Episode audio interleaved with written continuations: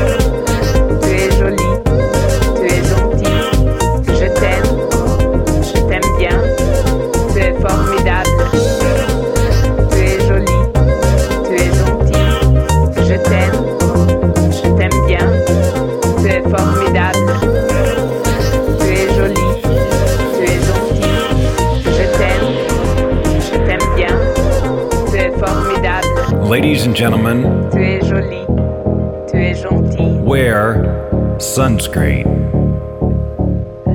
If I could offer you only one tip for the future, sunscreen would be it. I love you in French. The long term benefits of sunscreen have been proved by scientists, whereas the rest of my advice has no basis more reliable than my own meandering experience.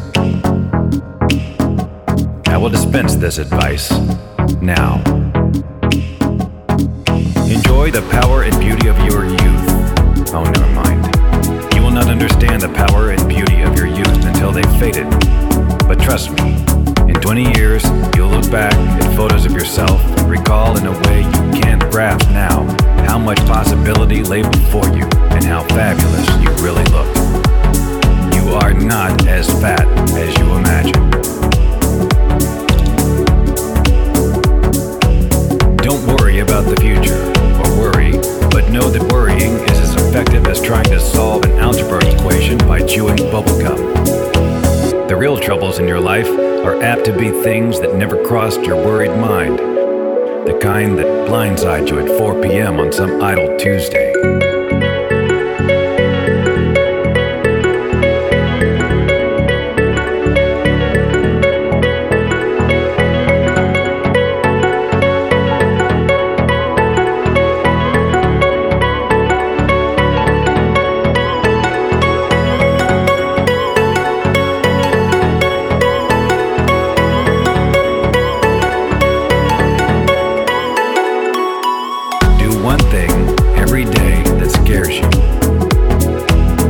Reckless with other people's hearts.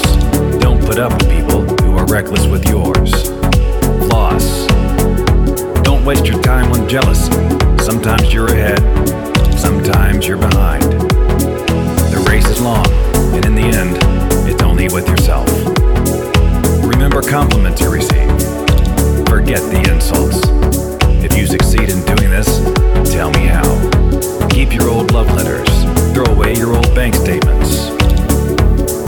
Stretch. Don't feel guilty if you don't know what you want to do with your life. The most interesting people I know didn't know at 22 what they wanted to do with their lives. Some of the most interesting 40 year olds I know still don't. Get plenty of calcium. Be kind to your knees. You'll miss them when they're gone. Maybe you'll marry, maybe you won't. Maybe you'll have children, maybe you won't. Maybe you'll divorce at 40. You'll dance the funky chicken on your 75th wedding anniversary. Whatever you do, don't congratulate yourself too much or berate yourself either. Your choices are half chance. So are everybody else's.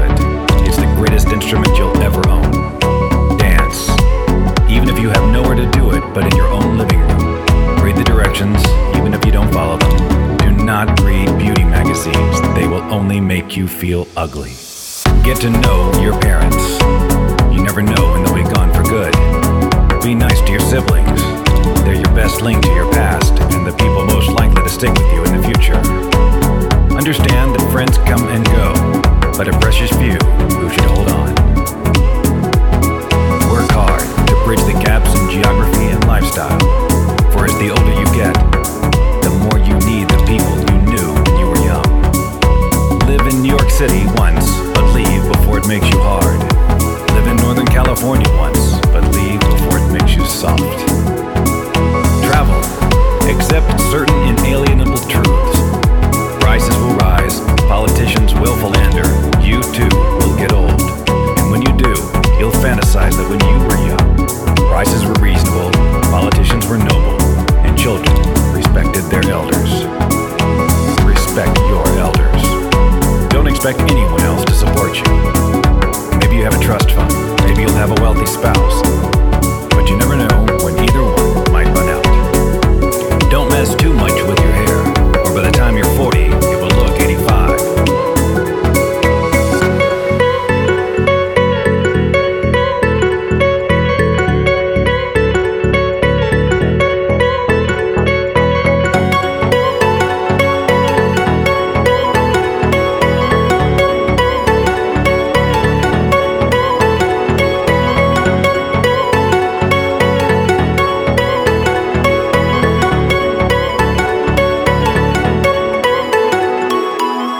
careful whose advice you buy, but be patient with those who supply it. Advice is a form of nostalgia. Dispensing it is a way of fishing the past from the disposal, wiping it off, painting over the ugly parts, and recycling it for more than it's worth. But trust me on the sunscreen.